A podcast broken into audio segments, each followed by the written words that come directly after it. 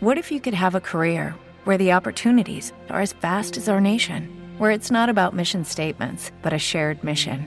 At U.S. Customs and Border Protection, we go beyond to protect more than borders from ship to shore, air to ground, cities to local communities. CBP agents and officers are keeping people safe. Join U.S. Customs and Border Protection and go beyond for something far greater than yourself. Learn more at cbp.gov/careers. Hola, queridos ruralistas, yo soy Isabel Sánchez Tejado y con este podcast lo que pretendemos es inspirar y romper estereotipos del mundo rural. Y yo soy Raquel Sanes y desde este espacio queremos dar voz a todos los que cada día se esfuerzan por conseguir que vivir en el campo sea una opción de vida atractiva. Si queréis más información sobre nuestro proyecto común, tenéis todos los detalles en nuestra web mundoruralenpositivo.com y también en la descripción de este episodio. Ya sabéis que este es un espacio participativo en el que todos los que estáis en directo tenéis la opción de participar con vuestra opinión o vuestras preguntas al finalizar la entrevista. Y si nos escuchas en podcast, puedes participar con tus comentarios. Pues ya está. Dicho esto, bienvenidos al podcast Mundo Rural en Positivo.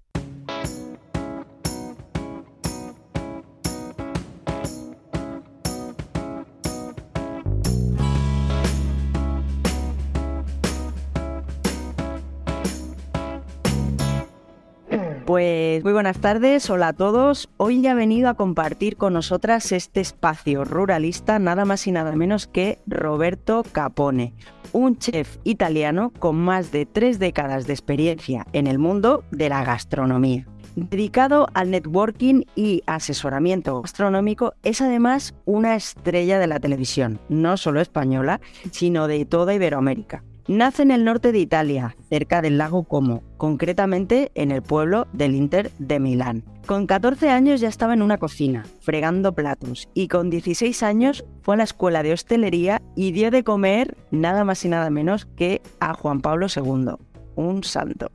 A los 22 años se, se estableció en el norte de la Sierra de Madrid, en Rascafría, y lleva con nosotros casi media vida. Hablaremos de su trayectoria y de su implicación con el mundo rural y de las experiencias que le enriquecieron y el amor que le motivó a seguir creciendo. Muy buenas tardes, Roberto Capone. ¿Quieres añadir algo más a tu, a tu presentación? Hombre, que a veces se crece también de panza, ¿eh? Eso es inevitable. No, donde crecer es, es, muy variada por mala suerte. Llega una edad que uno crece también a lo largo lo ancho un poquito. En fin, Muy gracias por invitarme. Es todo, es todo un lujo estar aquí con vosotras hoy. Es todo un lujo. Bueno, pues, pues igualmente, Roberto, muchísimas gracias por estar aquí esta tarde con nosotras, por pasar este ratito explicándonos todo lo que haces. Y oye, déjame que te haga ya la primera pregunta. Dinos eh, qué te trajo a Madrid, por qué viniste a, nuestro país, por qué viniste a España. Bueno, a, España, Madrid por un motivo, a España por otro. A España vine porque, mira, mi padre, mi padre era eh, director general de Alpitur. Alpitur era un tour, operador, un tour operador eh, turístico, lógicamente, en, en Italia, ¿no? Entonces él decidió jubilarse muy temprano y decidió ir a vivir a Canarias. Entonces yo ya había hecho mis cosas muy temprano, me escapé un poquito por ahí. Cuanto podía, a las vacaciones, siempre he querido ir un poco. Y entonces nada, dicho, yo, mi pensamiento era irme a Canarias y de Canarias después a Alemania, porque quería, siempre pensó que la, la paz de alemana era importante. Y después quería, tenía pensado seguro, mi sueño era irme a Dubai siempre desde, y hablo, ojo, hablo de los años 90 y algo. Y entonces, pues yo era lo que quería. Lo que pasa que después, la vida dice, la, la vida se, se, se, ríe de ti, ¿sabes? Entonces yo era lo que yo quería, pero la vida dice, ven aquí, para que te ven aquí. Y me pasó que en Tenerife conocí a mi mujer. Entonces mi mujer es, es de Rascafría, entonces de Rascafría después me vine a, a Madrid. Y en Madrid, pues, de Madrid a, a Madrid estuve llevando una cadena de restaurante eso también. Claro, es que no es la misma cosa. A una cadena de restaurante hoy que tenemos el teléfono móvil, esta cosa infernal que hemos hecho ahí para entrar, esta cosa tecnológica ahí, los ordenadores. Antes no había nada. Antes no había ni ordenador, no había teléfono móvil y me llevaba a 11 restaurantes de la cadena Obama mía eh, con una cosa que llamaba fax y, y la calculadora. Y, de ahí después decidí con mi mujer abrir un restaurante en Fría, bueno, en la Alameda, después Fría y en la Sierra Norte de Madrid. Y, y hasta ahora, más o menos, ha sido por eso. Qué bueno. Tarde, Roberto, ¿qué tal? Eh, soy Isabel. Mira, ¿Qué tal? conocí por las rutas de Capone, así que me encantaría que hablaras de este proyecto del programa de televisión española en el que tuviste la oportunidad de explorar esa gastronomía y los productos de, España. Háblanos de ello. Pues eso fue verdad. O sea, yo un día decidí que no quería seguir trabajando, ¿no? Y después no tenía que decir hasta aquí. Y entonces pues decidí coger y dejar de trabajar y, y, decía, pues no, la gastronomía de España me gusta, pero si no conoce España, pues es una sola. Entonces uno tiene que conocer la gente. Si tú no conoces la gente, no conoces la gastronomía. Entonces, si no conoce el territorio, tampoco conoce la gastronomía. Y entonces lo hice. Y la suerte que lo hice por televisión. Eso es lo que ha pasado, nada más. Lo que, lo que se vio fue verdad. Y, y después, bueno, después siguieron otros cocineros y, yo lo, lo hice, pero sin televisión, aunque habrá sorpresa en un futuro, lo hice sin televisión por otro sitio de Iberoamérica. Sí y a veces con religión. Pero es decir, dejé los fogones para, para vivir la gastronomía de una forma más cercana a la gente y al territorio y al turismo, lo que es el turismo rural de verdad. Así es. Qué bueno, Roberto. Dice, me hace gracia eso que dices, mm, decidí que quería dejar de trabajar. Hombre, también te ibas moviendo, ¿no? O eso no es trabajo, no, eso es, eso es vivir la vida. ¿A que sí? no sé, es que a mí me da vergüenza decir que es trabajo. O cuando... Vale. Sí, me da vergüenza, porque de verdad. Y me explico, es trabajo. De luego es trabajo, porque además muy bien pagado. Pero, porque es verdad. Ahora, lo que es trabajo cuando yo, por ejemplo, aquí en el restaurante, tenía que mantener a mi familia, chavales pequeños, yo me levantaba a las seis y media, siete de la mañana y después tenía que tirar adelante hasta las... A veces he tirado adelante hasta las doce de la noche. Eso es Sí, claro, no, es lo mismo, exacto, no es lo mismo. Oye, Roberto, em, tú eres embajador de que sería la antigua, de carnes de la Sierra de Guadarrama, de la ternera antigua lo he sido y lo llevaré siempre en mi corazón, ¿vale? Lo he sido y, y además yo creo que por amistad lo seré siempre. Ahora mismo no, pero por amistad lo seré siempre, eso está claro. Vale. ¿Has, sido embajador de...? Hay, una cosa, perdona que te interrumpa. Sí, sí, sí. Se tiene que especificar una cosa. Cuando uno, cuando uno ha sido embajador de un producto de calidad, de buena calidad, o pues que sería la antigua. Y cuando, cuando encuentra gente como Fernando, que es el dueño, aunque después no sigue haciendo cosas con ellos, aunque después no logra con ellos, diciéndolo de otra forma también, sigue siendo embajador porque siempre hablará muy bien de ese producto. Porque el producto como ese hay poco, ¿sabes? Eso también es una forma de tener ¿vale? Eh, eso me gusta siempre decirlo, porque una empresa como que sería la antigua hay pocas. Bueno, precisamente lo que quería es que nos explicases, porque eres, de, eres embajador de que sería la antigua, de carnes de la Sierra de Guadarrama, de la ternera asturiana, de quesos Mendiola. ¿Qué significa eso de que seas embajador de estos proyectos y de estas marcas? ¿Qué significa esto?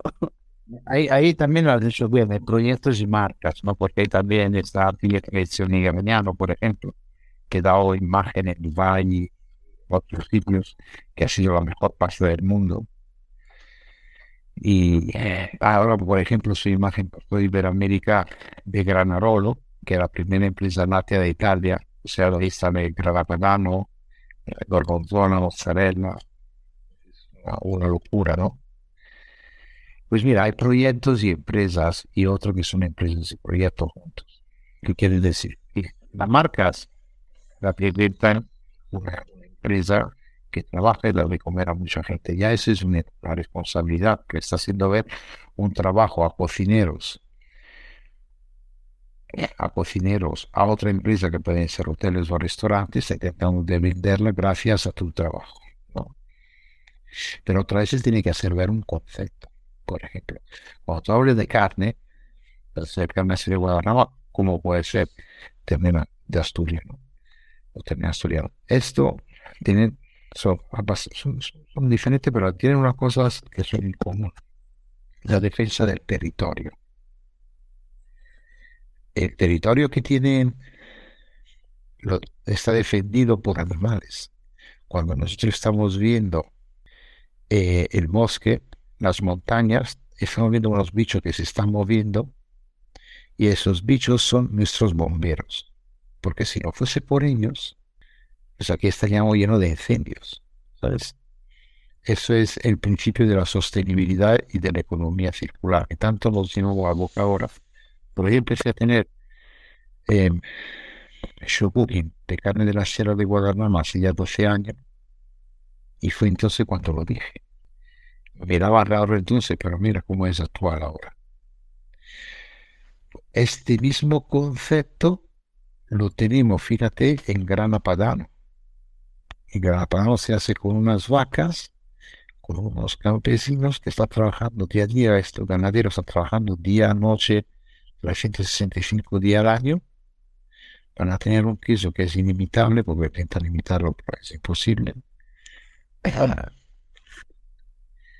Están dando un bienestar, energía, una, economía circular, y tú, como cocinero, tienes que inventarte unos platos que después no lo vas a repetir, para hacer ver a la gente que pueden ser una cosa espectacular, única, gracias al trabajo de esta gente.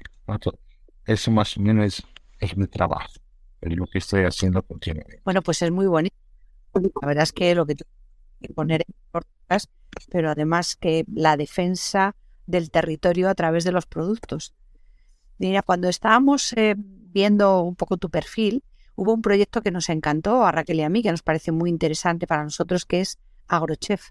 Ese proyecto que dice que es para poner en valor la despensa de todos el campo. Háblanos de este proyecto, por favor. Agrochef es una cosa que a mí me parece, bueno, primero un proyecto que es mundial, no es solamente de España, un proyecto que existe en todo el mundo. Agrochef es acercar eh, el agricultor al cocinero lo que siempre se habla, eh, siempre se habla de kilómetro cero. Aquí estamos hablando de milímetro cero, de centímetro cero. Acercamos por fin muy de cerca estos, estos dos, dos piezas indispensables para tener una cocina espectacular. Y después, una vez que está cerca, puede hacer kilómetros juntos, kilómetros que pueden ser una vida entera eh, una vida entera de trabajo. Yo siempre me acuerdo, para hacer idea de que quiere hasta dónde se puede llegar, siempre me acuerdo de, una, de un capítulo que grabé en Valencia con una... Eh, ahora se me escapa el nombre. Bueno, y entonces, pues, ese cocinero es un fuera de serie que tiene unos agricultores, solamente para él, y tiene la berenjena de un determinado tamaño, los tomates de un, eh, determinado tamaño, la cebolla de un determinado, la cachofa, trabajo para él. Eh, y él de una, un restaurantillo, ahora tiene seis o siete restaurantes, eh, tiene estrella Michelin, ha evolucionado con ellos, ha comprendido un determinado camino. Pues agrochef es eso, es acercar, acercar el agricultor al, al cocinero y comprender que si nosotros estamos cerca, tanto el agricultor como el ganadero, estamos cerca y nos comprendemos, podemos tener un futuro eh, increíble. Desde luego es un proyecto muy bonito. Además, eh, siempre oímos que, que, muchos agricultores pues tienen el problema de que a lo mejor se casan, por así decirlo, ¿no? Con, a lo mejor con una gran distribuidora y, luego les apretan por todos lados y no les salen los números. Y yo me imagino que aquí la cosa es mucho más personal, ¿no? Es mucho más lo que tú dices, el, el chef mima a los agricultores y los agricultores lo miman al chef dándole, pues eso, ¿no? Cosas de calidad que luego encima el chef pone en valor, ¿no? Me imagino que es algo así, ¿verdad, Roberto? Solo, no solo. Y además, mira, em, aparte del hecho que también quiero coger, aunque parezca que no tiene nada que ver, pero tiene mucho que ver, eh, muchas veces después le dar la culpa de la subida de precios a los intermediarios, cosa que es mentira, yo siempre apoyo a los intermediarios porque no es cierto. La subida de precios no es debida a los intermediarios que solamente ganan unos céntimos y poco más, sino es la cara dura de mucha gente que no tiene nada que ver. Pero, pero cuando se trabaja de uno a uno, o sea, directamente, no es cuestión de precio, tampoco es solamente cuestión de calidad. Cuando se trabaja entre un cocinero y un agricultor, es cuestión, es cuestión de confianza, es cuestión de, de persona, de persona a persona, de que una persona comprenda el trabajo de uno y uno comprende el trabajo del otro. Cuando pasa eso, sale magia, porque es un compromiso personal. Entonces, el compromiso personal pues eso tenemos que volver a los años 50, ¿sabes? De, mi querida Italia. Italia, ¿por qué ha sido tan grande? Aparte del acuerdo económico de producto y todo eso, sino ha sido grande porque era un compromiso personal. Entre personas han querido hacer grande Italia, por eso es una nación tan importante económicamente también. Italia, España también ha sido un compromiso personal entre personas para subir después de, una guerra civil tan fea como asquerosa, un compromiso personal para decir aquí estamos y aquí vamos adelante, vamos a resolver esos problemas. Y es lo mismo, es lo mismo. Nada más nada menos que es tener una grandísima gastronomía, un grandísimo futuro con unos productos espectaculares, una gran cocina. Además, gracias a eso, la gente puede ver lo bonito que es España, lo bonito que es, por ejemplo, la el Madrid o lo bonito que es Castilla-La Mancha, porque, porque después la gente quiere ir a ver dónde se cultiva, dónde se come. Esto es así.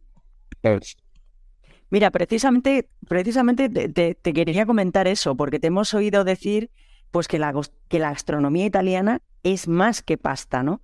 Y entonces yo lo que te quería preguntar es cómo difundes esa gastronomía rural, rural de Italia o de cualquier otro país esa gastronomía menos conocida, ¿cómo, cómo la haces llegar a la gente?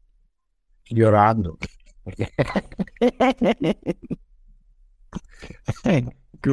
Eso es difícil, porque es muy difícil, no hay manera.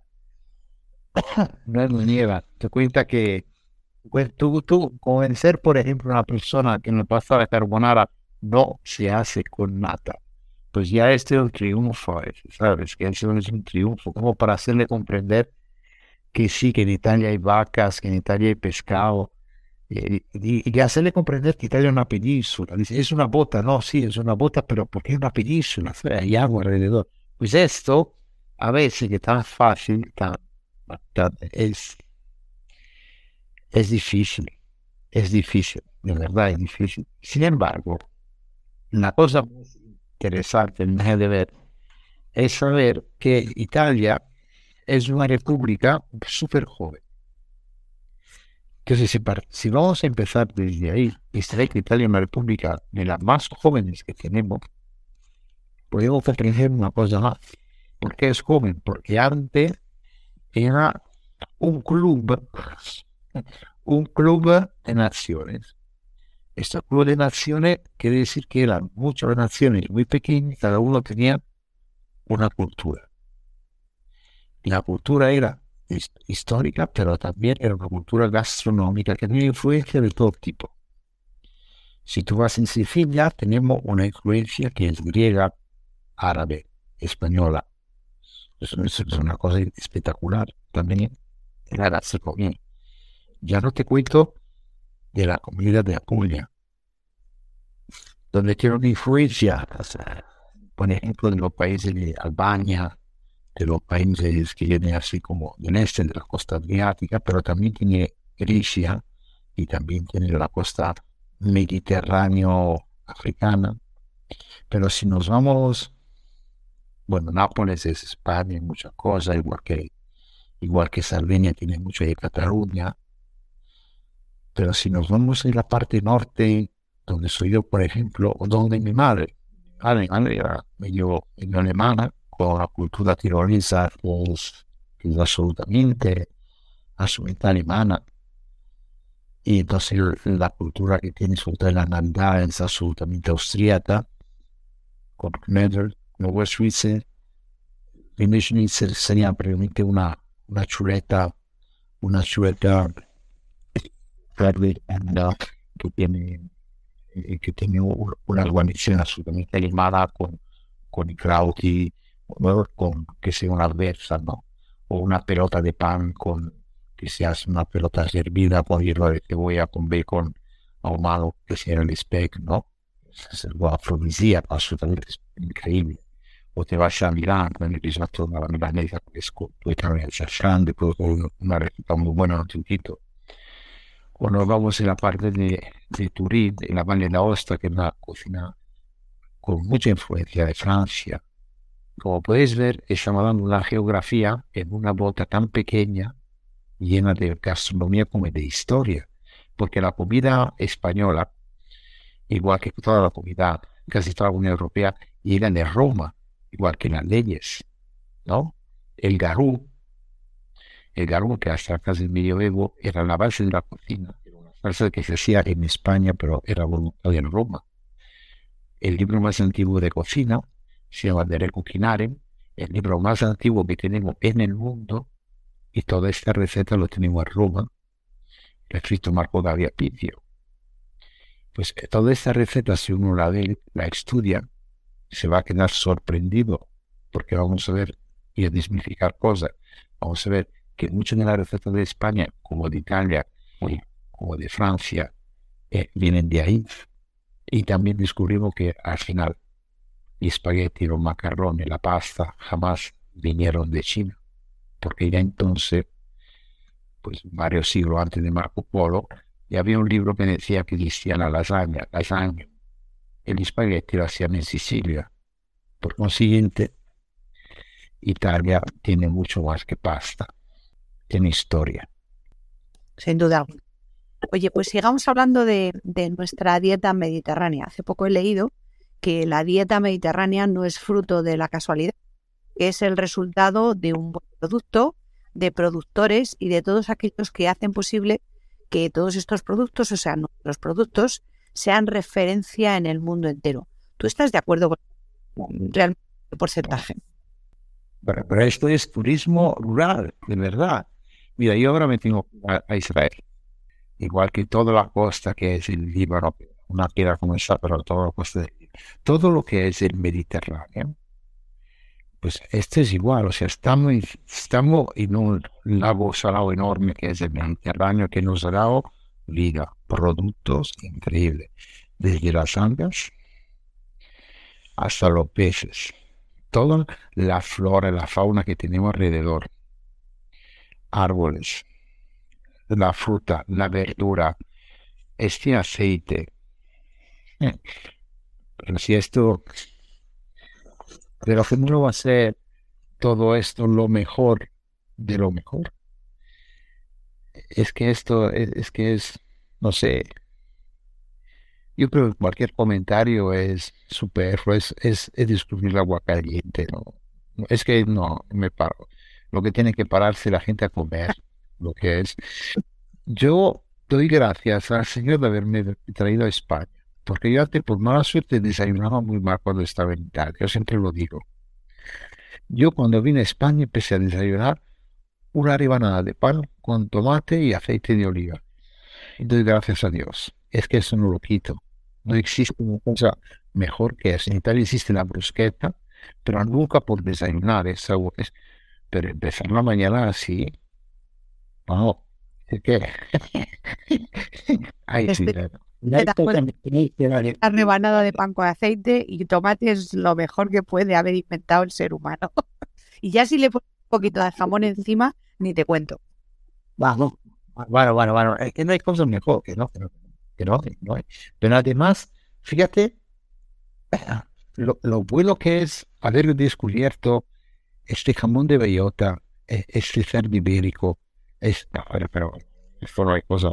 Es, e, e, es, que no, es que claro, así, así estoy yo. Mira, mira pasa, me lo estoy viendo ahora digo, este no este embarazo tiene que quitarse. Eso, eso, Roberto, es inevitable. Mira, yo vivo en Francia ya hace unos años y a mí, además, yo soy de pan tumaca, porque como buena catalana, yo cada mañana el pan tostado, el tomate restregado, mi aceite de oliva virgen extra de las garrigas de allí de Lleida y, un poco de queso, un poco de jamón o lo que sea, pero el pan con tomate y jamón, ahí el pan con tomate y aceite, vamos, eso es vida. Es que si no, no, no hay vida. Aquí se pone mantequilla, pero ¿esto qué es, hombre? Pero Francis, bueno, ojo, es que la mantequilla, y de acuerdo porque la buena mantequilla, el botón d'or, como llaman ellos, buena mantequilla también, ah, depende de qué estás haciendo y dónde, como todo. Pero ¿en qué país de Francia estás? Pues mira, estoy cerca de, del Atlántico, cerca de La Rochelle. Ah, no, no sé qué decir, ¿eh? Ya, pero ¿qué quieres que te diga, Roberto? Yo, a mí me pones aceite de oliva virgen extra y me pones mantequilla, aunque sea la mejor del mundo, y yo, mis ojitos, como soy mediterránea, como yo nací en el Mediterráneo, como decía Serrat, pues... Para allá que hueva. Normal, normal. Oye, Roberto, eh, te voy a hacer una pregunta así directa y amplia, a ver qué, qué te parece. Dinos realmente cuál es tu compromiso con el mundo rural. Venga, dale.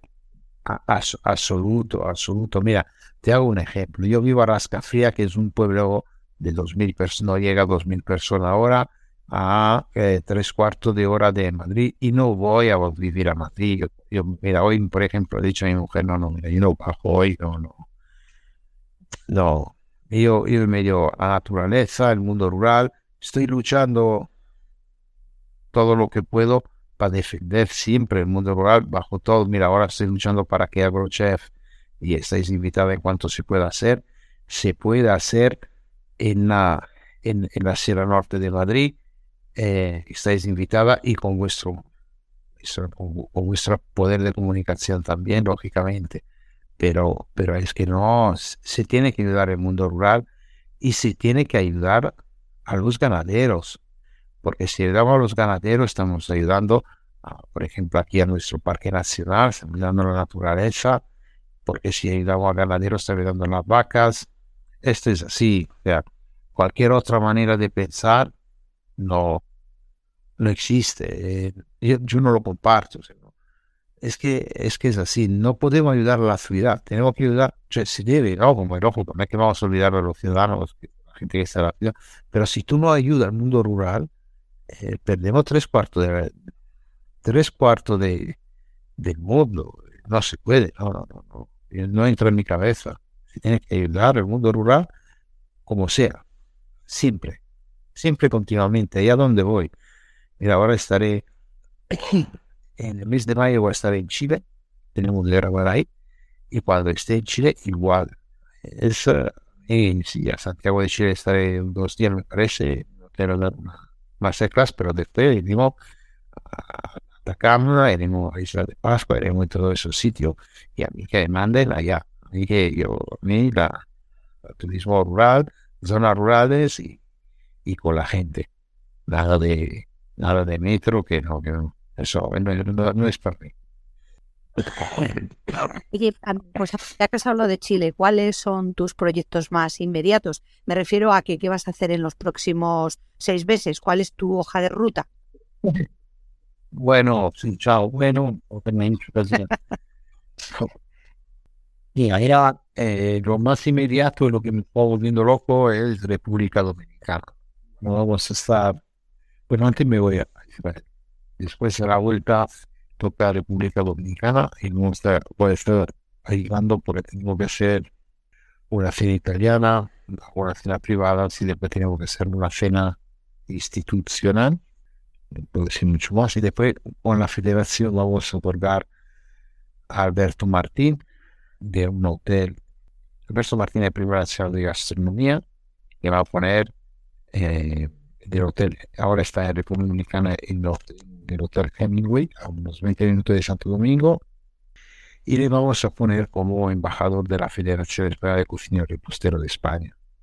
Van a ser 15 días de intenso trabajo, pasar muy bien. Y cuando se vuelve, pues tengo otras dos cositas. Después los bajaré el mes de mayo. Antes tengo otro evento, no me acuerdo qué es. Con el Festival Santa. Bueno, después se tendrá que ir ahí un mes y pico a Chile hay que hacer unos en capital. Después tendremos que hacer en una, varios sitios pequeños. Hay que estar para es un proyecto de, para grabar el proceso de turismo rural y ver cómo se hace comida técnica de trabajo local y aplicarlo a mi manera de ver la. Eso está bien. ¿Es un proyecto de televisión también? o es un proyecto. No puedo decir muchísimo más. Vale. no me quiere dejar. Vale, vale, ¿no? Como has dicho, grabar y tal, digo, es un proyecto audiovisual, pero bueno, ya, ya, ya lo veremos. Eso, venga, no pero... Vale. Oye, eh, Roberto, una cosa más. ¿Qué le dirías a alguien que quiera emprender con un negocio de gastronomía en el mundo rural? Venga, mojate, va. Joder, pues ahora es un momento difícil. Primero que no existe solamente bares y restaurantes, hay mucho más cosas que se pueden ver que no sea bares y restaurantes.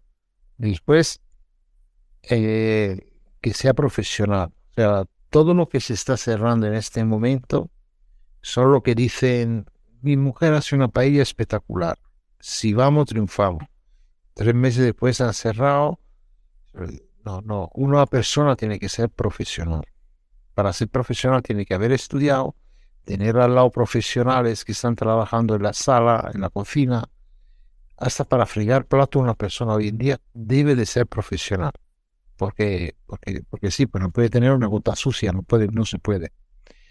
Entonces, haga lo que hagas, tiene que tener unos cursos de trabajo hecho, una carrera hecha. Hoy no se puede dejar nada en el intento, lanzar o hecho porque sí. Tiene que hacer bien pensado, con un, con un plan, business plan hecho. Eh, no, no se puede hacer cosas así, porque sí o porque te levantas por la mañana diciendo vamos a hacer esto. No, no se puede.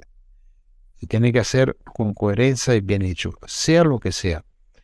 Y después turismo rural, eh, también en una salida muy amplia y que no está explotada en absoluto en España y que también se tendría que hacer.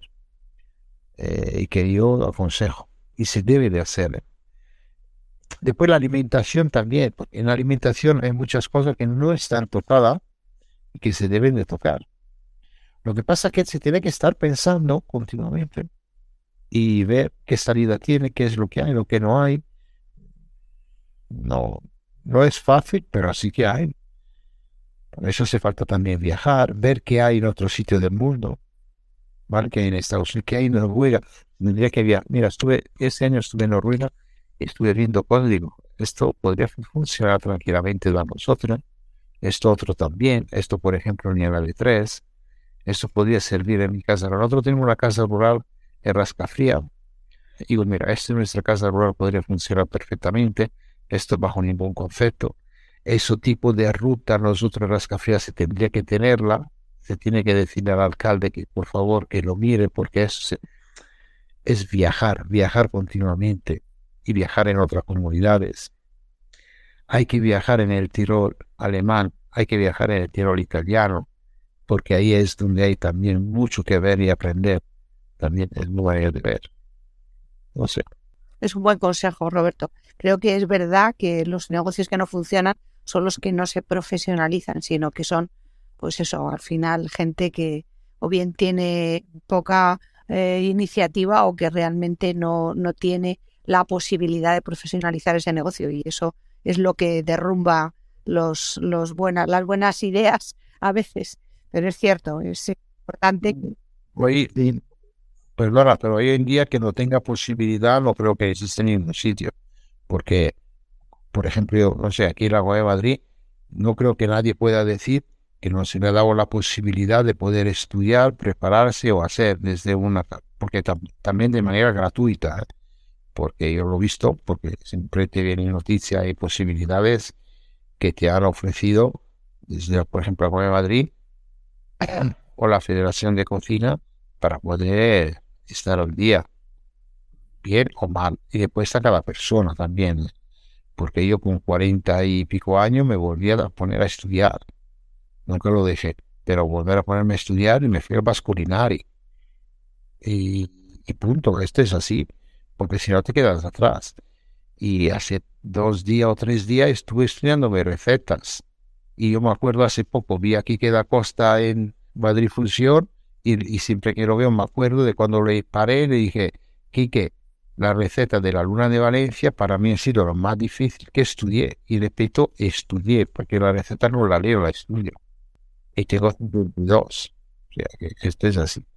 Es, es, importante el tener ese espíritu y el plantearse que como los médicos nunca acabas de, de, aprender todo lo que está pasando, puesto que es verdad que es un sector que está permanentemente innovando. Y por otro lado, porque el mercado, o sea, lo que somos los consumidores, también cada vez somos más exigentes. Y lógicamente tienes que dar eso que piden los, los propios consumidores. Así es. Wow. Sí, yo me acuerdo una anécdota, por ejemplo, eh, yo vi a, estábamos en San Sebastián Gastronómica y estaba, y vi un chaval, era muy joven, unos veintipocos años que salió al escenario, y vi a Juan María Zac sacar un papel y un lápiz y apuntar algo que estaba diciendo el chaval joven. Eso es, una lección que una persona tiene que coger y guardarse para siempre. eso sí que es un, ejemplo, efectivamente, tienes toda la razón. Eh, Roberto, por si acaso alguien quiere preguntar algo, damos siempre eh, el turno de preguntas. Y si alguien quiere preguntar, yo creo que Raquel tiene por ahí guardada alguna para ti, mientras se decide la gente. Pues sí, Roberto, mira, yo quería, quería comentarte, voy a hacerte una pregunta un poco polémica, ¿vale? Bueno, creo que es un poco polémica, no lo sé, tú, tú, lo, tú lo juzgarás. Eh, yo quiero preguntarte un poco sobre el futuro de la alimentación, porque te, he oído hablar, además con cariño, de, de, los ganaderos, ¿vale? De cómo la ganadería es esa, esa manera también de preservar el paisaje, de, de impedir que haya esos incendios forestales. Eh, el otro día estuve viendo un vídeo de, tu programa de las rutas de Capone que estabas en el Pirineo, en el Pirineo aragonés, y estabas con una gente que, que, recuperan semillas, ¿vale? Eh, semillas que, bueno, pues que, que, se han ido perdiendo, ¿no? Semillas autóctonas. Entonces, la pregunta va de cómo ves tú el futuro de la alimentación y lo que está pasando, esta globalización, esta unificación de productos, de que solo haya ciertas semillas, de este como rechazo que está habiendo también hacia la carne, esta manera de mm, fastidiar un poquillo a los ganaderos, por así decirlo, ¿vale? Estas directrices que vienen como de, de ahí arriba. ¿Cómo ves tú todo esto y cuál es vuestro papel como cocineros también? ¿Cómo lo ves? Bueno, bueno lo último, el papel de cocinero, yo no entro porque hablo por mí, ¿vale?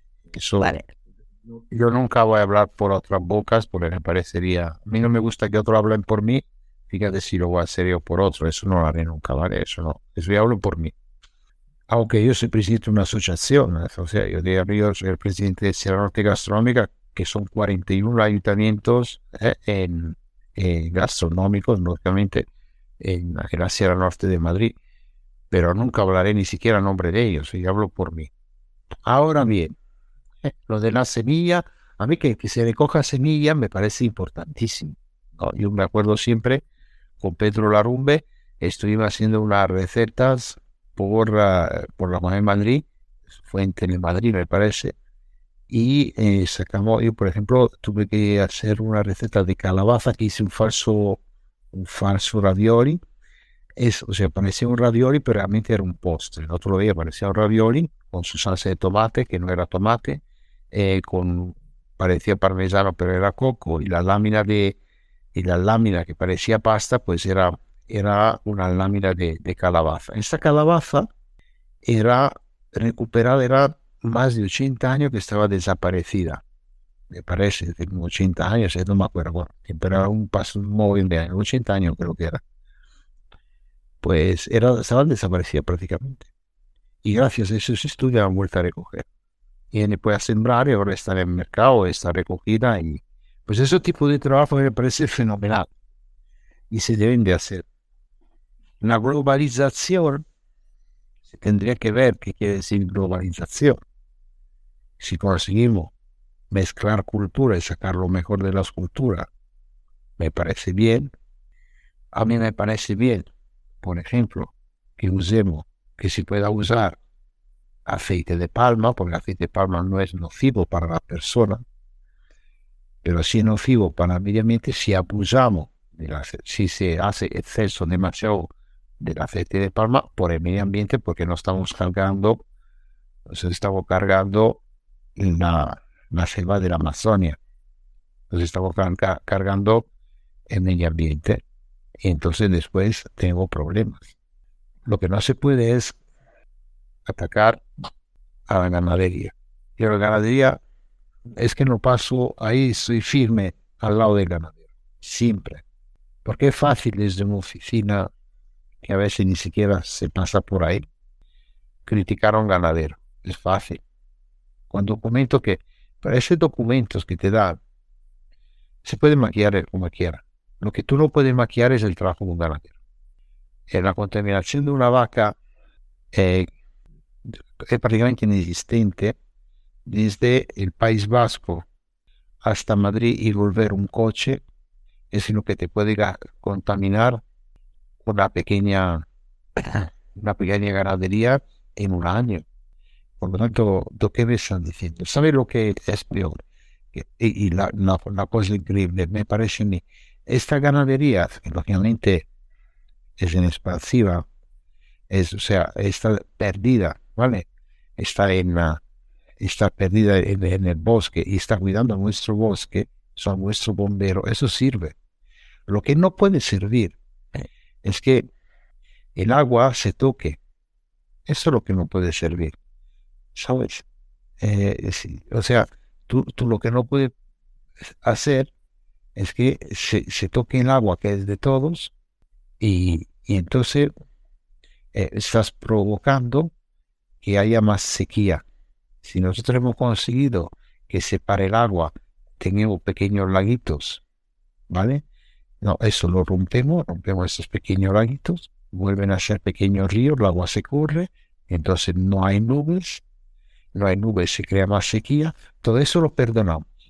En nombre de no sé qué idea de, leyes, de historia, de tonterías pero vamos a encontrar una vaca que nos da a nosotros de comer. No, conmigo eso no, no. Yo soy a favor de la ganadería al 100%, igual que ser la caza al 100%. El rural debe de seguir existiendo siempre, no se toca.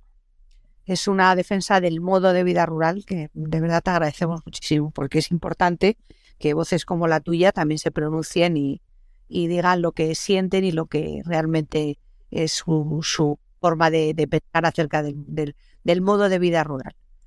Ah, yo colgadero siempre. Colgadero, yo siempre. Perfecto. Bueno, me queda clarito. Y que dice que no, que venga aquí a las fría, que se quede con el ganadero 24 horas. No te digo una semana. 24 horas trabajando cuando nieva, cuando hay lluvia, cuando hace frío ¿vale? Y ya está, que lo haga, que se coja este modelo de vida y después que no lo cierta. Bien, los que vivimos en el medio rural de estas cosas sí que algo conocemos. Y es verdad que lo que tú has dicho antes de hablar en los despachos y, plantear las cosas desde los despachos parece fácil porque no se vive en lo que realmente es la realidad del medio rural. Pero bueno, oye, pues eh, ya hemos llegado a, hay 48, nos quedan muy pocos minutos para que sean las 8. Raquel, si quieres, vamos cerrando ya el podcast y te queda, te queda a ti la parte, luego ya hago yo el, otro cierre. Muy bien, pues, eh, pues oye Roberto, te agradezco muchísimo que hayas estado esta tarde con nosotras. Te agradezco muchísimo esta última pregunta que te he hecho, mm, que la hayas respondido tan sinceramente. Me gusta que lo hayas hecho, como ha dicho Isabel, y además mm, es un tema que, que parece que no se puede tocar, ¿no? A veces y, ostras, es, es, lo que, es lo que acaba de decir Isabel. Los que vivimos en el rural sabemos lo que hay, vemos esta gente que está dejándose la piel todos los días, llueva, nieva, lo que sea, y, merecen, su, merecen un respeto y, un, y una admiración por el trabajo que hacen. Así que gracias también por tu opinión y nada, muchísimas gracias también a los que nos habéis acompañado en directo aquí en Twitter y a los que nos escucháis posteriormente en el podcast. Eh, gracias, ruralistas, porque con vosotros es posible este movimiento social de mundo rural en positivo. Bueno, pues eh, hemos hablado de la defensa del territorio, de acercar el agricultor al cocinero, hemos hablado, hablado no de kilómetro cero, sino de milímetro cero, de, formación y profesionalización del sector, de la dieta mediterránea, de la Italia rural, de ganadería y de la defensa del medio rural. Roberto, es tu momento si quieres despedirte de la audiencia.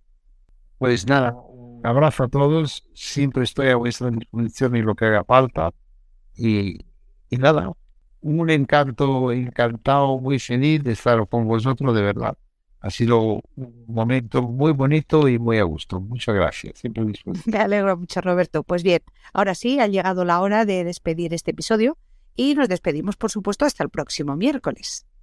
Pues así es, nos oiremos de nuevo el miércoles a las 19 horas para seguir rompiendo estereotipos. Os esperamos a todos. Si te ha gustado este episodio, deja tus comentarios y preguntas porque nos encanta tu participación. Si escuchas nuestro podcast, seguro que eres de esas personas comprometidas con el mundo rural, como nosotras. Para conocer más sobre este proyecto, visita nuestra web mundoruralenpositivo.com. Seguro que encuentras lo que buscas, o si no, puedes ponerte en contacto con nosotras a través del correo info arroba. Y recuerda, puedes suscribirte a nuestro canal a través de tus plataformas de podcast favoritas. Te esperamos para seguir hablando del mundo rural en positivo.